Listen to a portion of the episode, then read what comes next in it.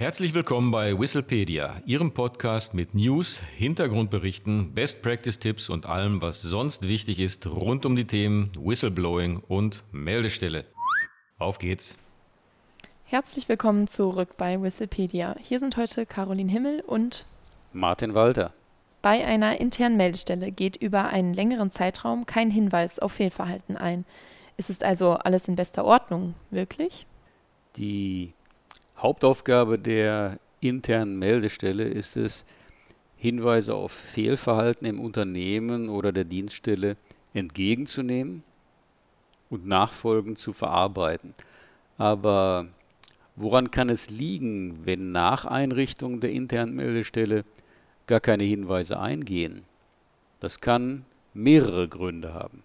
Dazu gehört zum einen, dass es tatsächlich kein Fehlverhalten gibt. Wenn es kein Fehlverhalten gibt, wird bei der internen Meldestelle auch nichts gemeldet. Insofern ist das natürlich der Idealzustand. Aber je mehr Mitarbeiter und Mitarbeiterinnen eine Organisation hat, desto wahrscheinlicher ist es schon statistisch, dass Fehlverhalten vorkommt.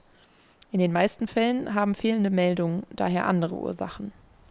Fangen wir mit der ersten möglichen anderen Ursache an. Die interne Meldestelle und ihre Aufgaben sind in der Organisation gar nicht bekannt. Nur wenn die Existenz und die Aufgaben der internen Meldestelle im Unternehmen oder der Dienststelle auch bekannt sind, können und werden Hinweise eingehen. Aus diesem Grund kommt der begleitenden internen Kommunikation bei der Einführung der internen Meldestelle eine nicht zu unterschätzende Bedeutung zu. Es ist einer der größten Fehler beim Aufbau von Meldestellen, umfangreich Ressourcen in die Diskussion und Festlegung technischer und personeller Aspekte zu investieren und anschließend die Begleitkommunikation zu vernachlässigen. Während in der Phase der Systemeinführung eine professionelle Kommunikationskampagne erforderlich ist, sind im weiteren Fortlauf nur noch einzelne, aber periodische Kommunikationsmaßnahmen notwendig. Zu denken ist hier zum Beispiel an einen Internetbeitrag oder Intranetbeitrag über die Anzahl eingegangener Meldungen. Laut Paragraph 7 des Hinweisgeberschutzgesetzes besteht ein Wahlrecht zwischen einer internen und einer externen Meldung. Da Unternehmen und Dienststelle ein Interesse daran haben werden, dass eine Meldung bei der internen und nicht bei einer externen Meldestelle, zum Beispiel des Bundes, eingeht, ist auch aus diesem Grund die interne Kommunikation zur Bekanntmachung der internen Meldestelle unverzichtbar. Ein anderer Grund ist, dass der Nutzen der Hinweise nicht bekannt ist. Bei genauerer Betrachtung ist dies ebenfalls ein Kommunikationsthema. Hinweise über Fehlverhalten sind ein wichtiges Instrument, Probleme rechtzeitig erkennen und frühzeitig Gegenmaßnahmen einleiten zu können. Dass Meldungen im Unternehmen oder der Dienststelle positiv konnotiert sind und nicht negativ, etwa im Sinne von anschwärzen, ist auch eine wichtige Aufgabe der Hinweisgeberkommunikation. Hierzu dienen Artikel über ergriffene Folgemaßnahmen aus Hinweisen und die damit einhergehenden Verbesserungen. Ein weiterer Grund, falsche Unternehmenskultur. Eng damit verbunden ist die Tatsache, dass es hinweisfördernde Unternehmenskulturen gibt. Diese zeichnen sich insbesondere aus durch Transparenz, Lösungsorientierung und Fehlervermeidung. Die Vermittlung der Unternehmenskultur erfolgt sehr stark durch die oberste Führungsebene der Organisation, dem sogenannten Tone at the Top, also den Aussagen der wichtigsten Führungskräfte über das Hinweisgebersystem, kommt daher essentielle Bedeutung zu. Nur wenn das System vom Leitungspersonal öffentlich unterstützt wird, wird es auch genutzt werden.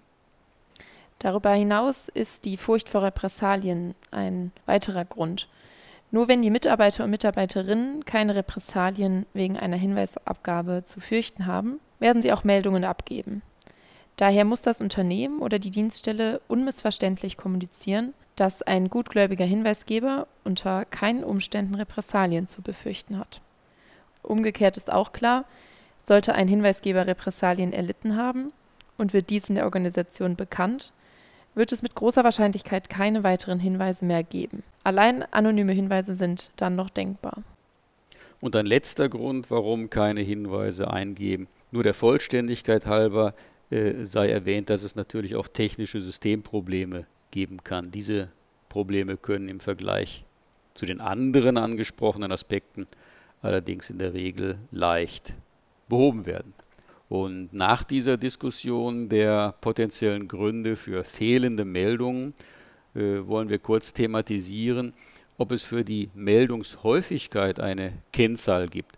Und geeignet erscheint hier die Kennzahl Hinweise je 1000 Mitarbeiter, da die Mitarbeiter bzw. Mitarbeiterinnenzahl der wichtigste Treiber für die Anzahl der Meldungen ist.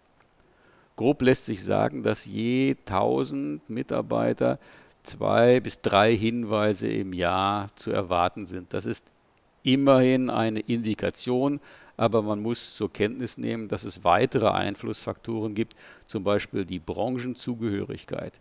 Empirisch gesicherte Erkenntnisse über diese weiteren Einflussfaktoren liegen allerdings nur rudimentär vor. Bei der Unschärfe ermöglicht die Kennzahl eine grobe Einschätzung, ob erstens im Unternehmen oder der Dienststelle aus den oben angeführten Gründen zu wenig Meldungen eingehen oder aber, also genau das Gegenteil, zu viele. Gehen zu viele Meldungen ein, bedarf dies natürlich ebenfalls einer genaueren Analyse. Ursache hierfür kann ja ein überdurchschnittliches hohes Maß an Fehlverhalten sein. Fassen wir einmal zusammen. Um eine in Abhängigkeit von der Zahl der Beschäftigten statistisch normale Anzahl von Meldungen über Fehlverhalten zu erhalten, bedarf es einiger Voraussetzungen. Das Hinweisgebersystem und sein Nutzen müssen durch geeignete Kommunikationsmaßnahmen bekannt sein. Die Unternehmenskultur muss richtig sein. Es darf keine Angst vor Repressalien und keine technischen Probleme geben. Ist all dies gegeben, werden Meldungen bei der internen Meldestelle eingehen, wodurch mitunter gravierende Probleme frühzeitig erkannt und beseitigt werden können.